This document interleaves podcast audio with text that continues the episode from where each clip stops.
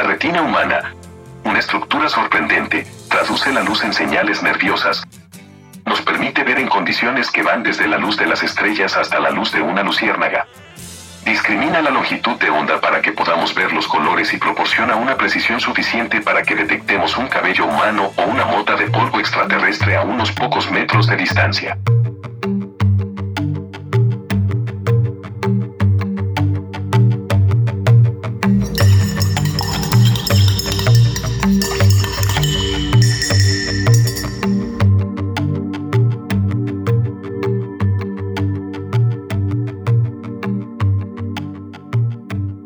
Buenos días, tardes o noches. Te damos la bienvenida a esta cucharadita de ciencia número 7 de la temporada 4.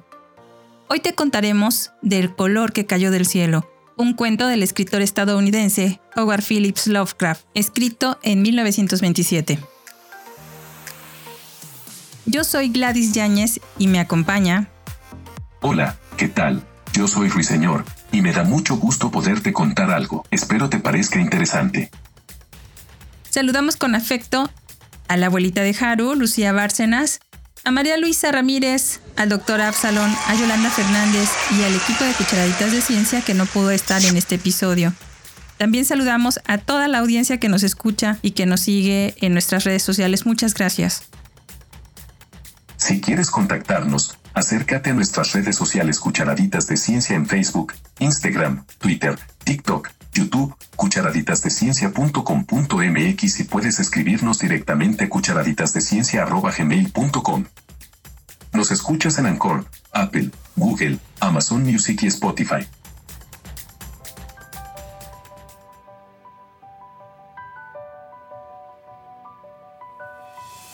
¿Qué inspiró a Lovecraft a escribir El color que cayó del cielo?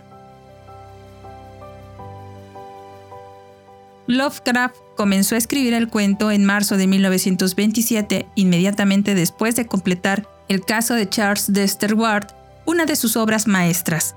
Al mismo tiempo, también estaba dedicado al borrador final de su ensayo sobre ficción de terror, el horror sobrenatural en la literatura. Para el color que cayó del cielo, Lovecraft dijo haberse inspirado en el embalse recién construido Situate Reservoir en Rhode Island. La creación del embalse inundó gran parte de la ciudad, otras partes fueron destruidas cuando Providence, la capital de Rhode Island, adquirió las tierras que rodeaban el embalse. En total, Providence adquirió 60 kilómetros cuadrados de terreno. La mayoría de los residentes de esta área se vieron obligados a mudarse y recibieron una compensación de la ciudad por la propiedad que perdieron. Entre 1920 y 1930 la población de la ciudad disminuyó en un 24% reduciéndose a solo 2.292 habitantes, el número más bajo de población desde la década de 1780. Fue como regresar dos siglos en menos de un año. Debió ser una situación impactante para la población. Se demolieron 1.195 edificios que incluían 375 casas, 233 graneros, 7 escuelas y 6 molinos. La pérdida de 30 granjas lecheras limitó la actividad agrícola en la ciudad. El ferrocarril Providence and Danielson fue abandonado, al igual que 58 kilómetros de carreteras. Puedes imaginarte la desolación de este lugar. De repente, donde había una ciudad, ahora había un lago inmenso. La mayoría de las personas se vieron obligadas a establecerse en otro lugar, pero algunas familias no estaban dispuestas a deshacerse de las casas que habían habitado durante generaciones.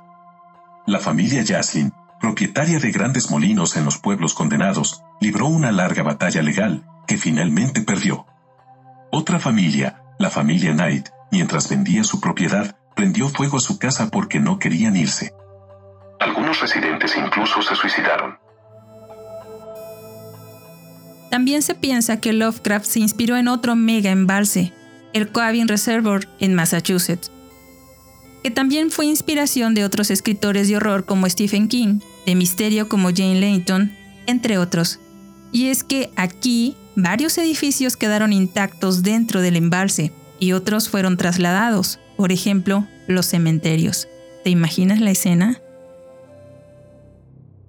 Así que si todavía quieres ir a nadar a ese embalse, quizás puedas observar todavía casas enteras, iglesias, escuelas, ahora habitadas por algas y peces. También se ha relacionado con otras obras, por ejemplo, el libro de los condenados de Charles Ford y con un escándalo interesante de necrosis, cubierto por The New York Times, esta necrosis o caída de la mandíbula por radio coincide con los síntomas de los Gardner. La necrosis por radio es una enfermedad ocupacional histórica provocada por la ingestión y posterior absorción de radio en los huesos de los pintores de esferas y otras personas que consumían medicamentos cargados de radio. Los síntomas son necrosis de la mandíbula inferior y del maxilar, sangrado constante en las encías y generalmente después de un tiempo, la distorsión severa debido a tumores óseos y porosidad en la mandíbula inferior. La necrosis por radio obtuvo mucha publicidad y trajo a la opinión pública el problema de los medicamentos radioactivos promovidos por la charlatanería. El Wall Street Journal publicó una historia en 1989 o después, titulada El agua con radio funcionó bien hasta que se le cayó la mandíbula. Ten cuidado con todos los remedios milagrosos, no vayas a protagonizar una historia de terror. Lovecraft en esos días también estaba consternado por la representación demasiado humana de extraterrestres en otras obras de ficción, y su objetivo para el color era crear una entidad que fuera verdaderamente extraterrestre. Al hacerlo, se inspiró en una serie de fuentes que describen colores fuera del espectro visible, de lo que hablaremos más adelante. También se basó en el concepto de que nuestros sentidos son extremadamente limitados y que hay mucho que no podemos percibir. ¿Será? Pues lo cierto es que sí, creó una entidad extraterrestre novedosa en la literatura, que después sería requerida en infinidad de obras. El color se ha citado como el cuento favorito de Lovecraft entre sus cuentos, la crítica generalmente lo consideran una de sus mejores obras y la primera con su mezcla característica de ciencia ficción y terror. La más destacada de sus críticas negativas es que es, un poco, demasiado largo para ser un cuento. El color se ha adaptado varias veces al cine, una muy reciente que estaba en Netflix, pero al parecer ya no, la busqué, del escritor-director Richard Stanley, que fue lanzada en el 2019 bajo el título Color Out of Space. Esta película fue protagonizada por Nicolas Cage y Joellen Richardson. Fue producida por Elihan Good a través de su productora Spectre Vision. Por mencionar alguna, dicen que está bastante buena, si la puedes encontrar pues pásanos el link. En realidad, no te voy a contar el cuento, lo disfrutarás más si lo lees, y si no tienes tiempo de sentarte cómodamente a leer, búscalo entre nuestros episodios, ya que el equipo de Cucharaditas de Ciencia lo grabó en una lectura bastante agradable.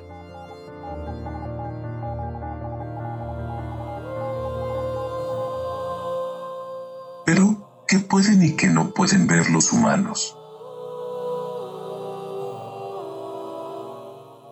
Aunque la capacidad de ver los colores no es universal en el reino animal, aquellas especies que pueden detectar diferencias en las longitudes de onda del espectro electromagnético obtienen valiosa información sensorial sobre su entorno. Usan la visión del color para alimentarse, evitar a los depredadores y encontrar pareja de alta calidad. La mayoría de los seres humanos vemos el mundo en color. Nuestro sistema visual ha evolucionado para permitirnos percibir una rica paleta de colores, que pueden dar sentido a los sutiles tonos azules en un cielo nocturno, así como los brillantes rojos y amarillos del plumaje de algunas aves. Con cierta naturalidad hemos asumido que otros animales perciben los colores tanto como nosotros. Es más, antes se creía que los animales que carecían de una visión cromática tenían un déficit sensorial. Pero quienes estudian la visión del color están descartando ambas suposiciones. Estudios recientes de comportamiento, filogenéticos y neurológicos, entre otros, indican que algunos animales perciben un mundo multicolor invisible para los humanos, mientras que otros, cuyos sistemas visuales evolucionaron para operar con poca luz, ven su mundo en tonos texturizados de blanco y negro. La comprensión de que los humanos no vemos el mundo de colores que ven la mayoría de los animales ha sido importante para los estudios evolutivos y de comportamiento de una amplia gama de señales que incluyen cripsis, mimetismo, coloración de advertencia, coloración de frutas y flores y el dimorfismo sexual, por nombrar algunas pocas estrategias. Lo que es importante para la evolución de estos rasgos es la visión del color de la audiencia prevista de estas señales, ya sea un depredador, un polinizador o una pareja potencial. De hecho, se ha sugerido que el color no es una propiedad inherente de un objeto sino una propiedad del sistema visual del organismo que lo percibe. En otras palabras, exactamente los mismos espectros de longitud de onda que se reflejan en un objeto se percibirán como colores diferentes según los espectros de absorción de los fotorreceptores de cada especie animal. Nuestra retina registra y compara las intensidades de la luz utilizando dos tipos básicos de fotorreceptores, bastones y conos. Los bastones permiten la visión con poca luz y tienen solo un fotopigmento, mientras que los conos son responsables de la percepción del color y tienen más de una clase de fotopigmentos. Los genes cruciales para la producción de fotopigmentos en conos y bastones se llaman opsinas.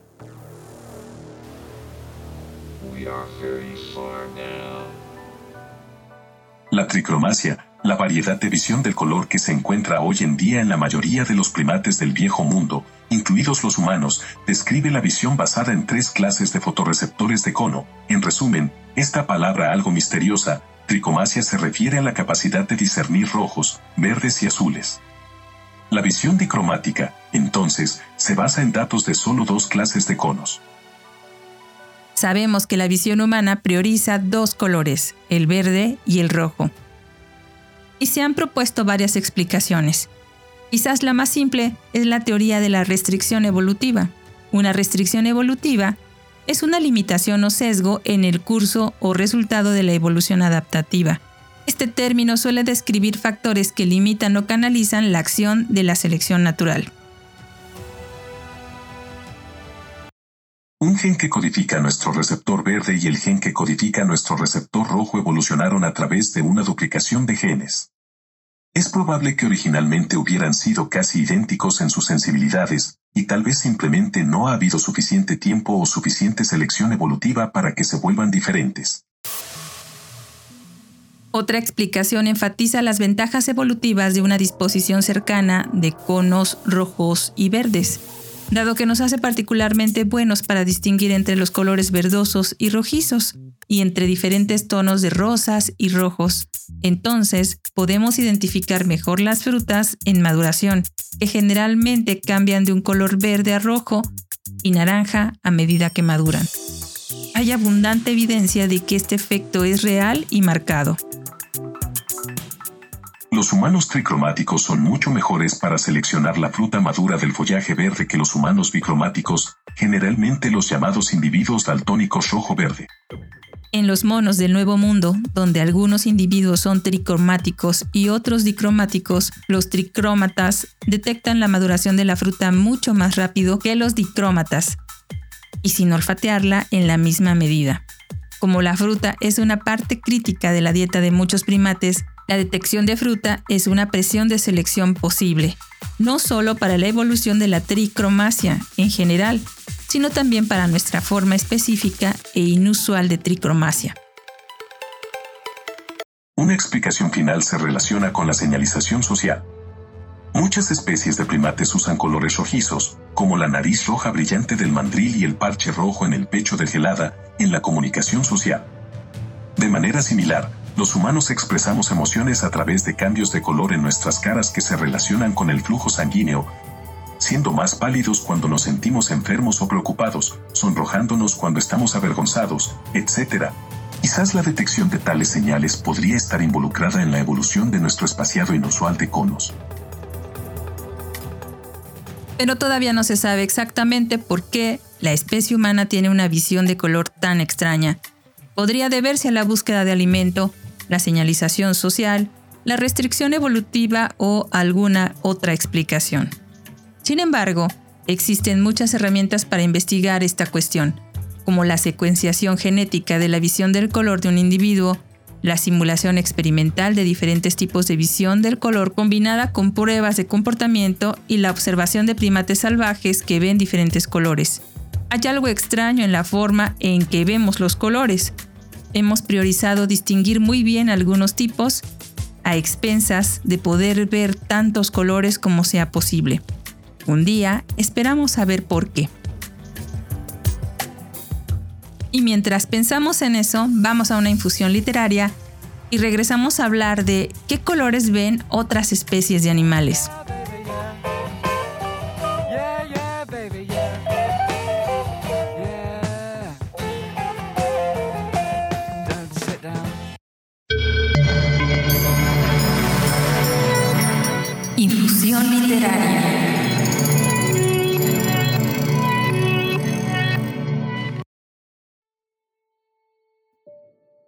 El universo tiene ojos. Nos miran, nos ven, nos están viendo, nos miran múltiples ojos invisibles que conocemos de antiguo. Desde los rincones del mundo, los sentimos fijos, movedizos, esclavos y esclavizantes, y a veces nos asfixian. Querríamos gritar, gritamos cuando los clavos de las interminables vigilias acosan y extenúan cumplen su misión de mirarnos y de vernos, pero quisiéramos meter los dedos entre sus párpados para que viéramos frente a frente, pestañas contra pestañas, soslayando el aliento denso de inquietudes, de temores y de ansias, la absoluta visión que todos perseguimos. Ah, si los sorprendiéramos, concretos, coincidiendo en la fluida superficie del espejo. Nos miran eternamente, lo sabemos, y andaremos reunidos sin hallarnos como mortales en torno a la misma criatura intacta que rechaza a los ojos que ha creado. ¿Para qué? Si no vamos a verla, aunque nos ciegue, hizo aquellos y estos innumerables ojos. Enajenado mirar. 1962 a 1964. Carmen Conde.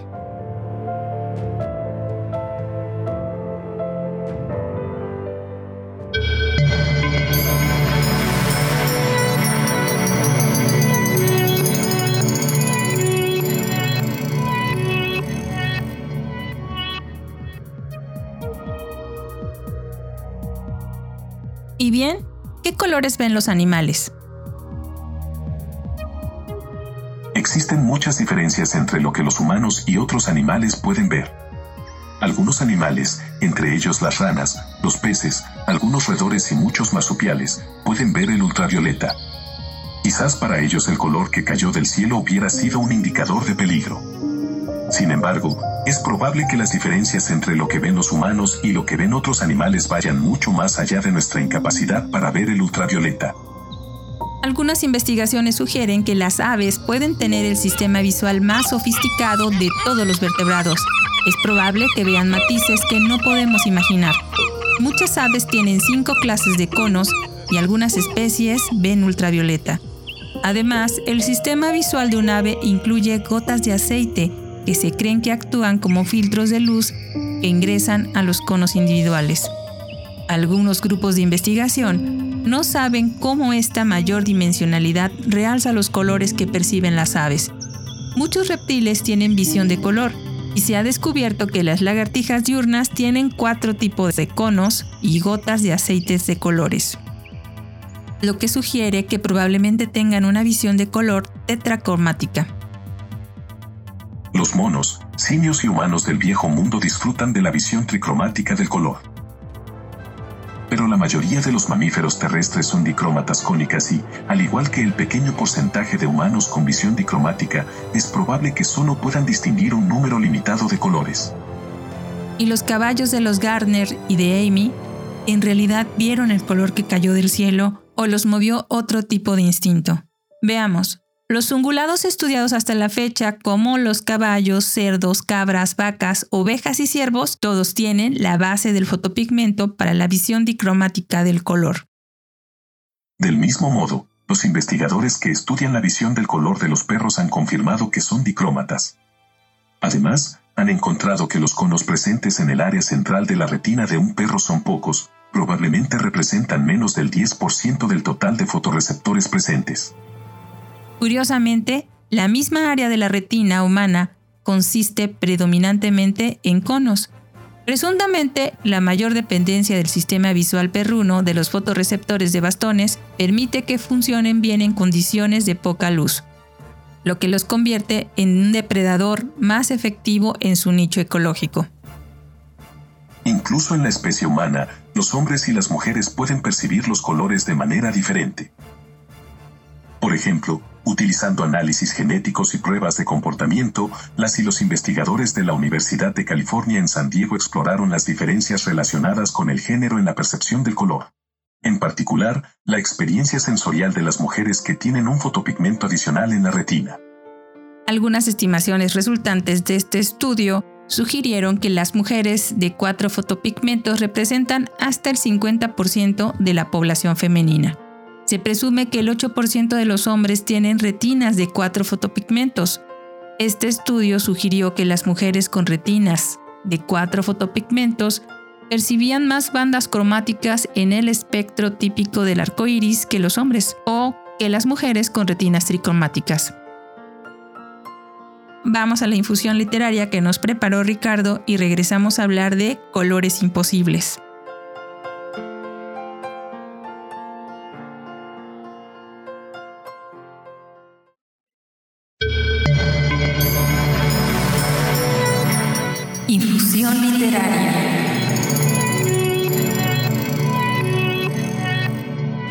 Hola, ¿cómo estás? Ya que nos adentramos en el universo de Lovecraft, de paso presentaré en esta infusión literaria un poema escrito por dicho autor. Te invito a que relaciones las siguientes imágenes con el cuento que te presentamos, donde seguramente identificarás ciertos elementos y expresiones definitorios de la pluma de Lovecraft y el estilo gótico. Ojalá lo disfrutes.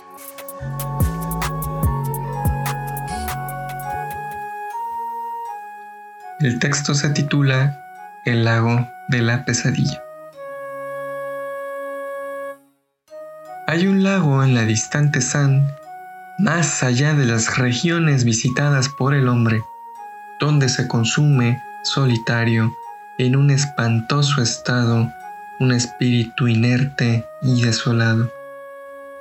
Un espíritu viejo y atroz, atormentado por una terrible melancolía que respira los vapores saturados de pestilencia emanados por las aguas espesas y estancadas. Sobre los bajíos de cieno arcilloso retosan criaturas que repugnan por su degeneración y los extraños pájaros que merodean por sus orillas nunca han sido vistos por ojos mortales. Durante el día luce un sol crepuscular sobre áreas cristalinas que nadie ha contemplado y por la noche los pálidos rayos de la luna penetran hasta los abismos que se abren en su cima. Solo las pesadillas han podido revelar ¿Qué escenas tienen lugar bajo estos rayos? ¿Qué visiones, demasiado ancestrales para la mirada humana, yacen sumergidas en su noche sin fin? Pues en aquellas profundidades solo deambulan las sombras de una raza silenciosa. Una noche, saturada de olores malsanos, llegué a ver dormido e inerte aquel lago mientras en el rojo firmamento flotaba una luna creciente que brillaba y brillaba. Pude contemplar la extensión pantanosa de las márgenes y las criaturas ponzoñosas deslizándose en las ciénagas, lagartos y serpientes convulsos y agonizantes, cuervos y vampiros descomponiéndose y también volando sobre los cadáveres necrófagos que se alimentaban de sus restos. Y mientras la terrible luna se elevaba en lo alto, ahuyentando las estrellas de los confines del cielo, vi que las oscuras aguas del lago se iluminaban hasta que aparecieron en el fondo las criaturas del abismo. Más abajo, a una profundidad inconcebible, brillaron las torres de una ciudad olvidada, vidomos opacos y paredes musgosas, agujas cubiertas de algas y salones desiertos, y templos desolados, bóvedas de espanto y calles que habían perdido su esplendor. Y en medio de aquel escenario vi aparecer una horda ambulante de sombras informes, una horda maligna que se agitaba ejecutando lo que parecía ser una danza siniestra en torno a unos sepulcros viscosos cerca de un sendero jamás hollado. Un remolino surgió de aquellas tumbas, quebrando el reposo de las aguas dormidas, mientras las sombras letales de la superficie aullaban al rostro sardónico de la luna. Entonces el lago se hundió en su propio lecho, tragado por los abismos cavernosos de la muerte, y de la nueva y humeante tierra desnuda se elevó una espiral de fétidos vapores balsanos sobre la ciudad, casi al descubierto. Revoloteaban las monstruosas sombras danzantes. Cuando, de pronto, abrieron con repentino estruendo las lápidas de los sepulcros. Ningún oído ha escuchado, ninguna lengua ha contado el horror innombrable que a continuación sobrevino. Vi ese lago, esa luna retorcida, esa ciudad y las criaturas que moraban en ella. Y al despertarme, rogué que en aquella orilla nunca más volviera a hundirse el lago de la pesadilla.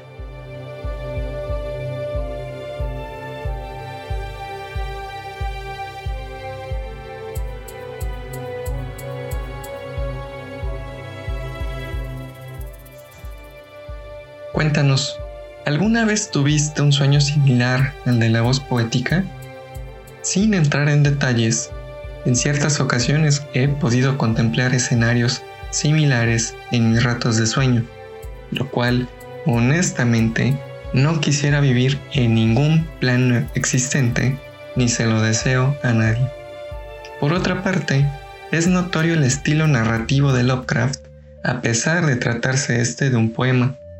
Al final, lo que observamos aquí es un relato adaptado a la escritura poética.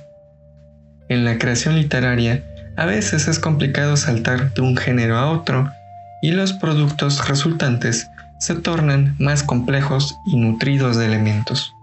En fin, continuemos con la charla sobre el color que cayó del cielo, pero que nunca falte el terror.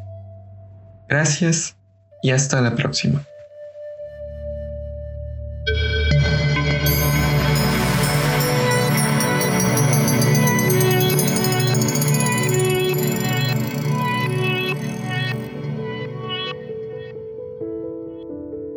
Ahora sí, hablemos de colores imposibles. ¿Existen los colores imposibles? ¿Cómo si son imposibles? De hecho, si existen, son colores que no aparecen en el funcionamiento visual ordinario. Diferentes teorías de color sugieren diferentes colores hipotéticos que los humanos son incapaces de ver por una razón u otra, y los colores ficticios se crean de manera rutinaria en la cultura popular. Si bien algunos de estos colores no tienen base en la realidad, fenómenos como la fatiga de las células cónicas permiten que los colores se perciban en ciertas circunstancias que no serían de otro modo. El proceso del oponente del color es una teoría del color que establece que el sistema visual humano interpreta la información sobre el color mediante el procesamiento de señales de sus conos y bastones, de manera antagónica. Los tres tipos de células cónicas tienen cierta superposición en las longitudes de onda de la luz a las que responden, por lo que es más eficiente para el sistema visual registrar las diferencias entre las respuestas de los conos en lugar de las respuestas individuales para cada tipo de cono. La teoría del color del oponente sugiere que hay tres canales oponentes, el rojo contra el verde, el azul contra el amarillo y el negro contra el blanco.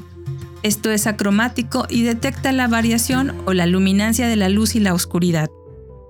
Las respuestas a un color de un canal oponente son antagónicas a las del otro color, y las señales emitidas desde un lugar en la retina pueden contener una u otra, pero no ambas, para cada par de oponentes.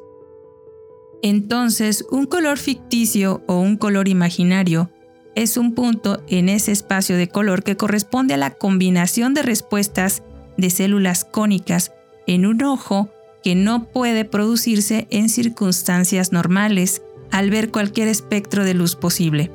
Obviamente ningún objeto físico puede tener un color imaginario. Por ejemplo, si los conos pudieran excitarse solos, esto haría que el cerebro viera un color imaginario más verde que cualquier verde físicamente posible. Un hiperverde.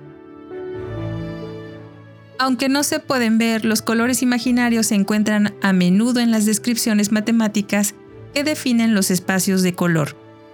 Cualquier mezcla aditiva de dos colores reales también es un color real. Cuando los colores se muestran en el espacio de color, la mezcla aditiva da como resultado un color a lo largo de una línea entre los colores que se mezclaron. Al mezclar tres colores cualquiera, se puede crear cualquier color contenido en el triángulo que describen.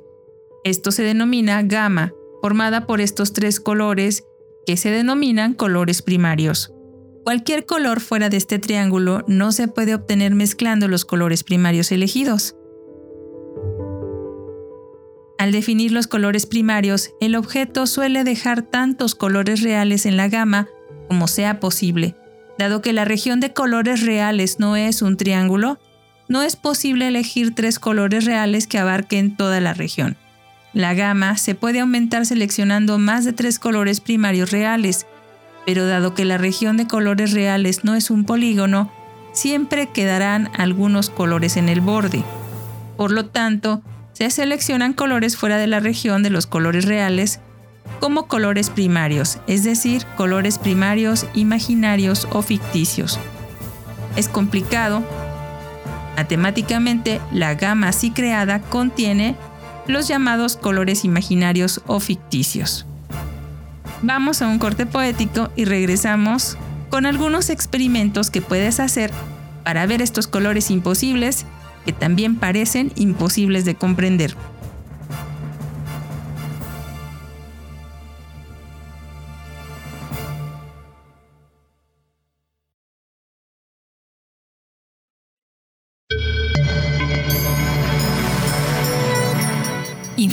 Literaria.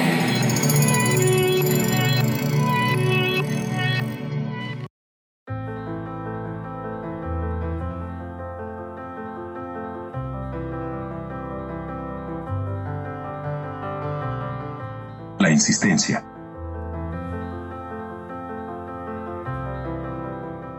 El color de este cielo a mediodía no quiere ser pintado, se resiste. Se diría que espera solamente detrás del muro blanco y ciego de su más alto resplandor. Hay que insistir entonces, muchas veces. Con los ojos cerrados si hace falta. Pintar sin ver lo que sabemos. Dar forma a los colores invisibles. Mirar el cielo así, de otra manera, el cielo ciego horizontal. Insistir discutiendo con la luz.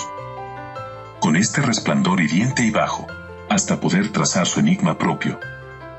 Su misterio imposible, con la fidelidad del paisajista que sabe oír y ver siempre entre líneas, y reconoce a sola su destino en los más lentos blancos segadores. No importa que el color no colabore. En su fluir está la música silenciosa del sol la fiebre nueva que quema nuestras manos y nos dice, ¿cuánta paz hoy veremos sin descanso? Con los ojos cerrados todavía. De Taller de Paisajistas. Del libro de los trazados. Vicente Valero. Busquets Editores 2005.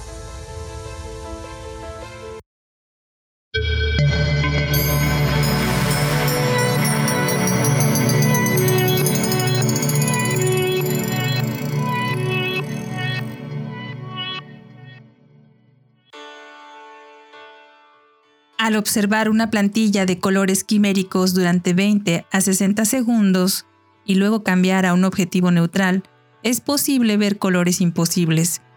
En la descripción del podcast te dejo una plantilla para que la descargues. Un color quimérico es un color imaginario que puede verse temporalmente mirando fijamente un color fuerte hasta que algunas de las células cono se fatiguen cambiando temporalmente su sensibilidad al color y luego mirando un color marcadamente diferente. La descripción tricromática directa de la visión no puede explicar estos colores, que pueden implicar señales de saturación fuera de la gama física impuesta por el modelo tricromático. Las teorías del color del proceso opuesto, que tratan la intensidad y el croma como señales visuales separadas, brindan una explicación biofísica de estos colores quiméricos. Por ejemplo, mirar un campo de color primario saturado y luego mirar un objeto blanco da como resultado un cambio opuesto en el tono, lo que provoca una imagen residual del color complementario. La exploración del espacio de color fuera del rango de colores reales, por este medio es una evidencia importante que corrobora la teoría del proceso oponente de la visión del color. Los colores quiméricos se pueden ver con un ojo o con ambos ojos, y no se observa que reproduzcan simultáneamente cualidades de colores opuestos, por ejemplo, azul amarillento. ¿Quieres ver colores quiméricos? Bueno, puedes ver colores estigios. Estos son a la vez oscuros e imposiblemente saturados. Por ejemplo, si quieres ver el azul estigio, mira fijamente el amarillo brillante. Esto te va a provocar una imagen secundaria de color azul oscuro. Luego, al mirar el negro, el azul se ve como azul contra el negro, también tan oscuro como el negro. El color no es posible de conseguir a través de la visión normal, porque la falta de luz incidente en el negro impide la saturación de la señal cromática azul-amarillo que te da la apariencia de azul. Inténtalo. Ahora, si quieres ver un color autoluminoso, que imita el efecto del material brillante incluso cuando se ve en un medio como el papel, que solo puede reflejar y no emitir su propia luz. Por ejemplo, para ver el rojo autoluminoso, intenta mirar fijamente el verde. Esto te va a provocar una imagen residual. Luego, mira el blanco. El rojo se ve contra el blanco y puede parecer más brillante incluso que el blanco. Inténtalo. Otros colores imaginarios son los colores hiperbólicos. Estos son imposiblemente altamente saturados. Si quieres ver, por ejemplo, un naranja hiperbólico, mira fijamente un papel cian brillante. Esto te va a provocar una imagen residual naranja.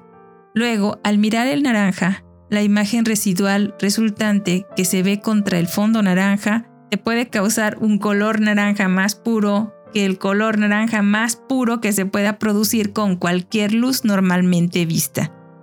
Inténtalo. De acuerdo con la teoría del proceso oponente, en circunstancias normales no hay ningún tono que pueda describirse como una mezcla de tonos oponentes, es decir, como un tono que parece rojo-verde o amarillo azulado.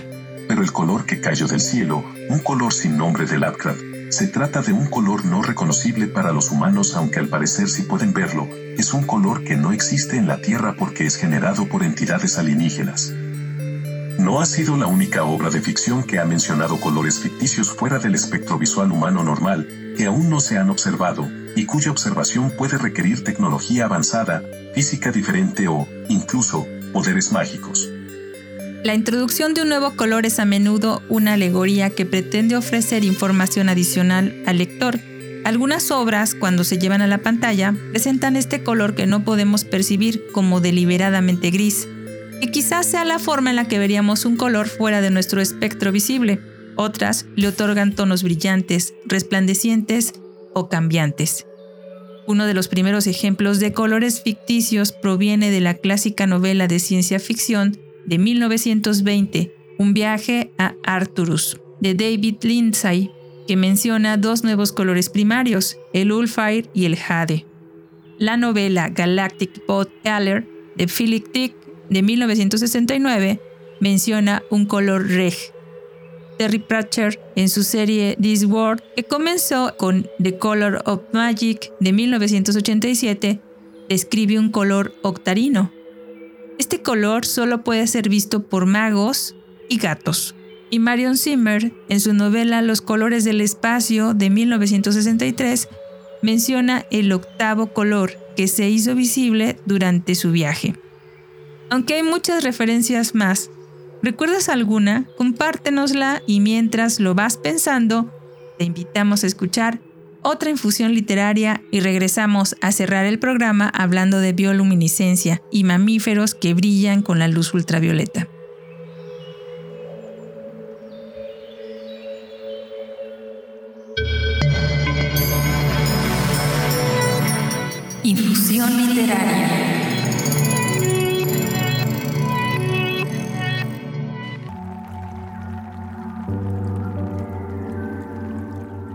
Luciérnagas. A las 5 de la tarde, cuando el resplandor se queda sin brillo y el jardín se sumerge en el último hervor dorado del día, oigo el grupo bullicioso de niños que salen a cazar luciérnagas corriendo sobre el pasto, se dispersan entre los arbustos, gritan su excitación, palpan su deslumbre. Se arma un círculo alrededor de la pequeña que muestra la encendida cuenca de sus manos, titilando. Antiguo oficio humano, este de querer apagar la luz. ¿Te acordarás de la última vez que creímos poder iluminar la noche? El tiempo nos ha vaciado de fulgor, pero la oscuridad sigue poblada de luciérnagas. Yoconda Belli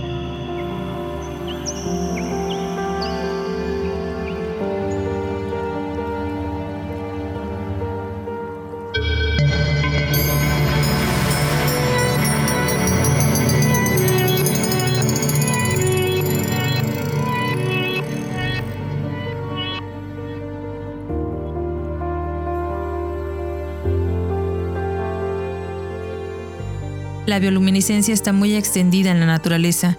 Por ejemplo, las bacterias bioluminiscentes son bacterias productoras de luz que están predominantemente presentes en el agua del mar, los sedimentos marinos, las superficies de los peces en descomposición y en el intestino de los animales marinos. Si bien no es tan común, la bioluminiscencia bacteriana también se encuentra en bacterias terrestres y de agua dulce. Estas bacterias pueden ser de vida libre o encontrarse en simbiosis con animales como las que habitan dentro del calamar bobtail hawaiano o en hemátodos terrestres. Los organismos huéspedes proporcionan a estas bacterias un hogar seguro y una nutrición suficiente. A cambio, los anfitriones usan la luz producida por estas bacterias para camuflajearse, atraer presas y también para parearse. Las bacterias bioluminiscentes han desarrollado relaciones simbióticas con otros organismos en las que ambos participantes se benefician casi por igual. Otra posible razón por la que las bacterias usan la reacción de la luminiscencia es para detectar el quórum, una capacidad para regular la expresión genética en respuesta de la densidad de células bacterianas. Es decir, para decir ya estamos todos reunidos y la luminiscencia sería como gritar sí. Los registros de bacterias bioluminiscentes existieron durante miles de años. Aparecen en el folclore de muchas regiones, incluyendo Escandinavia y el subcontinente indio. Tanto Aristóteles como Charles Darwin han descrito el fenómeno de los océanos resplandecientes. Desde su descubrimiento hace al menos 30 años, la enzima luciferasa y su gen regulador LUX han llevado a importantes avances en biología molecular a través de su uso como gen informante. La luciferasa fue purificada por primera vez por McElroy y Green en 1955. ¿Pero para qué sirve la bioluminiscencia? Los amplios propósitos biológicos de la bioluminiscencia incluyen, entre otros, la atracción de parejas, la defensa contra los depredadores y las señales de advertencia. En el caso de las bacterias bioluminiscentes, la bioluminiscencia sirve principalmente como una forma de dispersión. Se ha planteado la hipótesis de que las bacterias entéricas, bacterias que sobreviven en las entrañas de otros organismos, especialmente las que prevalecen en las profundidades del océano, emplean la bioluminiscencia como una forma eficaz de distribución.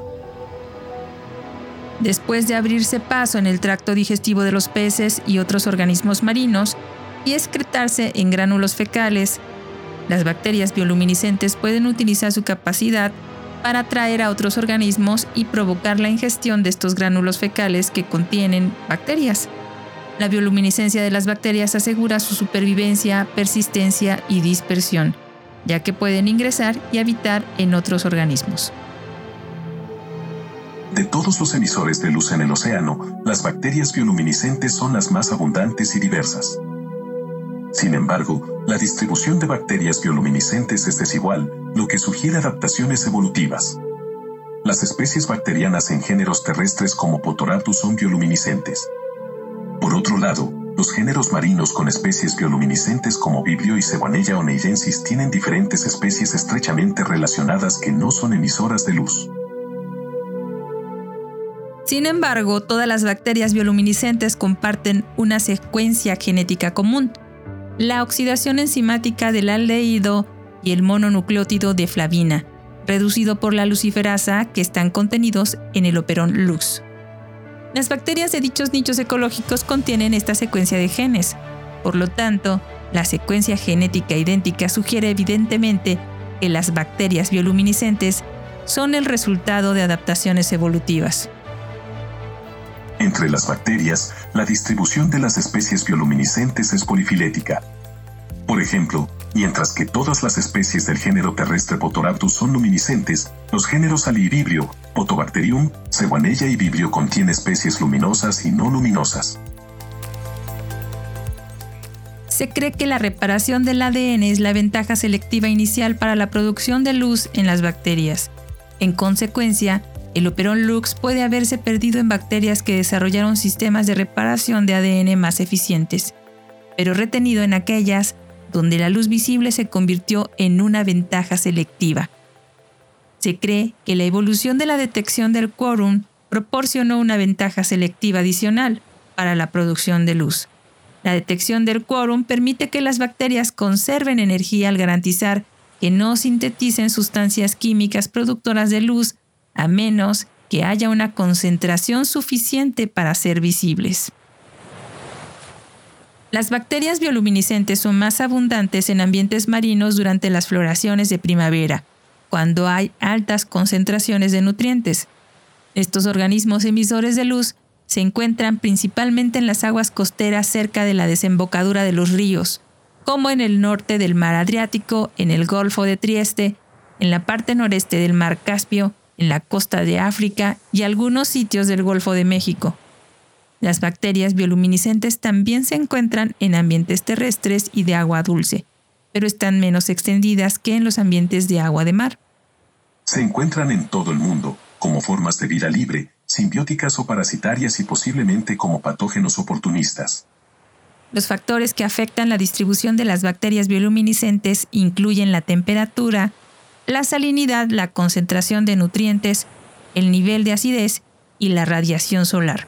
Por ejemplo, Alivibrio fischeri crece favorablemente en ambientes que tienen temperaturas entre 5 y 30 grados Celsius y un pH inferior a 6.8, mientras que Photobacterium phosphoreum prospera en condiciones que tienen temperaturas entre 5 y 25 grados y un pH inferior a 7.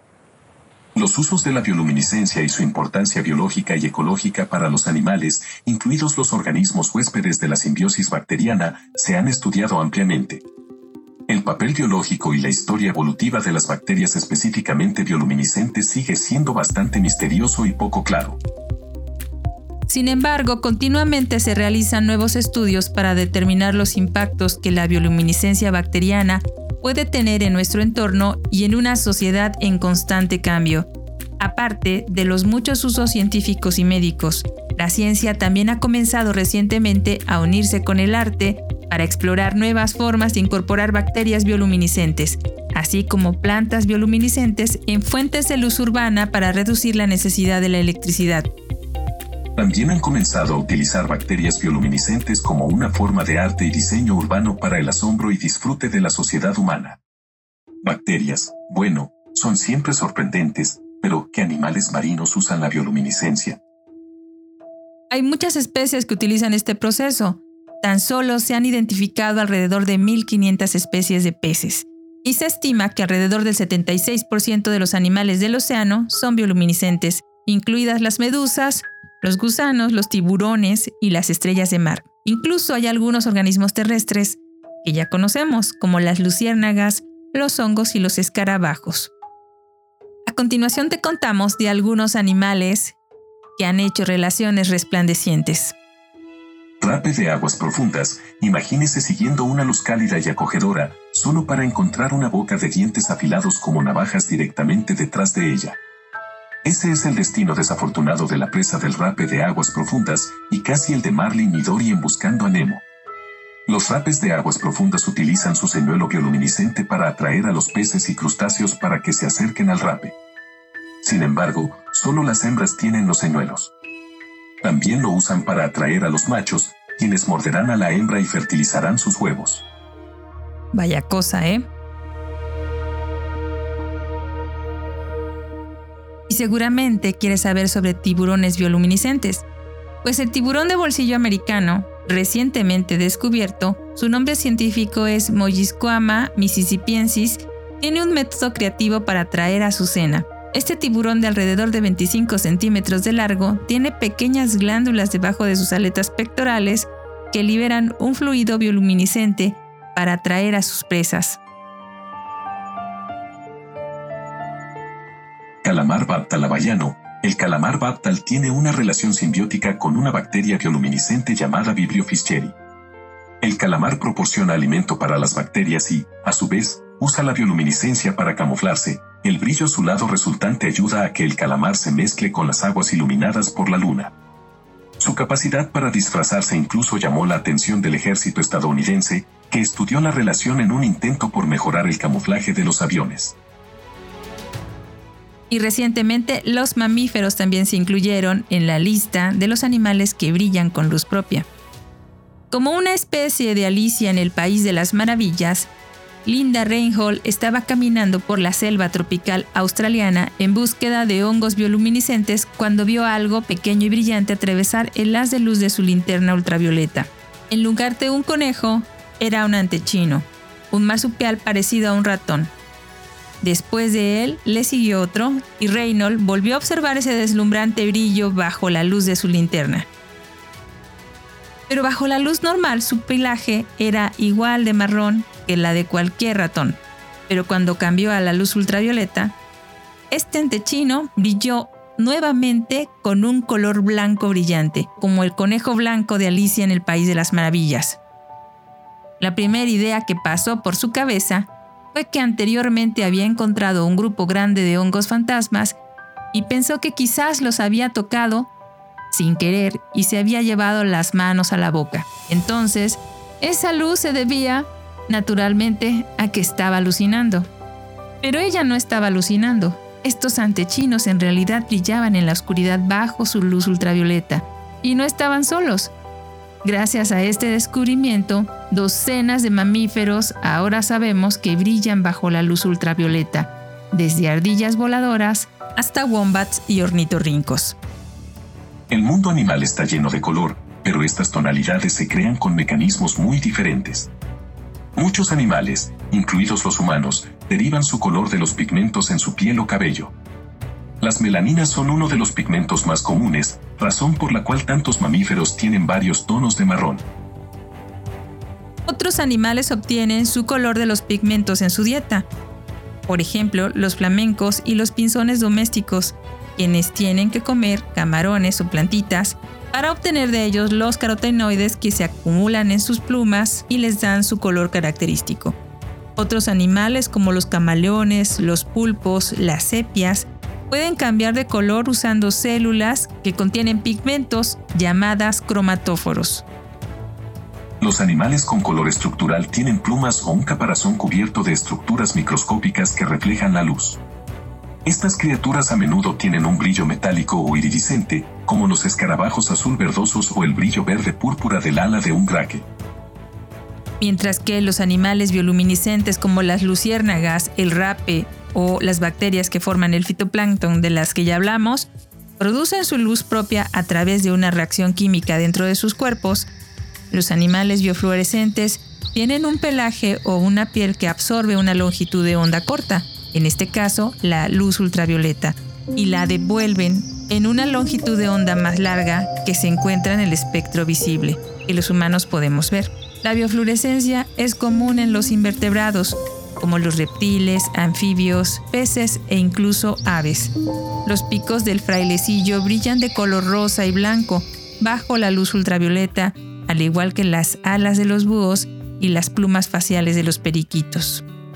Por supuesto que después de que descubrió que este antequino resplandecía y confirmar que no estaba en un viaje astral debido a los hongos, Reynolds pasó tres días buscando animales por los bosques de Queensland que encontraba y fotografiaba bajo la luz de su lámpara ultravioleta. Y luego, como toda buena investigadora, se sumergió en la literatura científica y encontró que el primer informe conocido de la biofluorescencia de los mamíferos databa de la década de 1940, cuando un científico australiano publicó una observación de que las zarigüeyas de cola de cepillo brillaban bajo la luz ultravioleta en los últimos días de la Segunda Guerra Mundial, y escribió que el fenómeno no era poco común en el pelo de los mamíferos.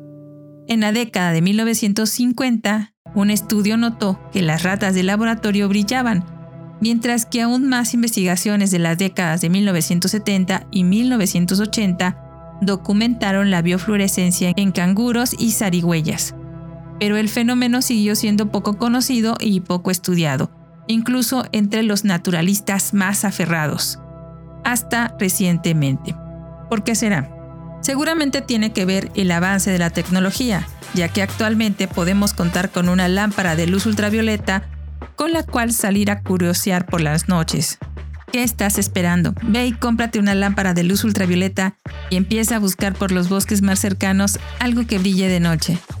Pero cuidado, deja de estar lampareando a tu perro. No todos los mamíferos brillan, pero parece que el rasgo está más extendido de lo que se creía y el hecho de que tanto los monotremas, es decir, los mamíferos no placentarios, como los placentarios en múltiples continentes brillen, sugiere que la biofluorescencia podría ser un rasgo antiguo de los mamíferos, quizás derivado de algún color que cayó del cielo.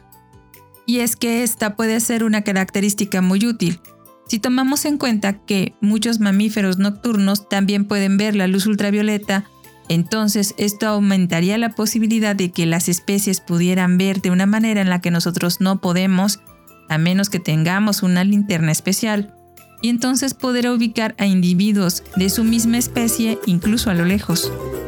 Pero también es posible que la biofluorescencia de los mamíferos sea una coincidencia evolutiva sin ningún papel biológico o ecológico, como cualquier nuevo descubrimiento, la clave será más investigación. Mientras tanto, Reynolds tuvo su experiencia como Alicia en el País de las Maravillas y también abrió una nueva y luminosa línea de investigación. Después de su artículo, muchos investigadores e investigadoras corrieron a pedir sus lámparas de luz ultravioleta para empezar a lamparear todo lo que se encontraba primero en las colecciones y luego para salir al bosque para buscar algún extraño color que cayó del cielo en el caso de una ardilla voladora.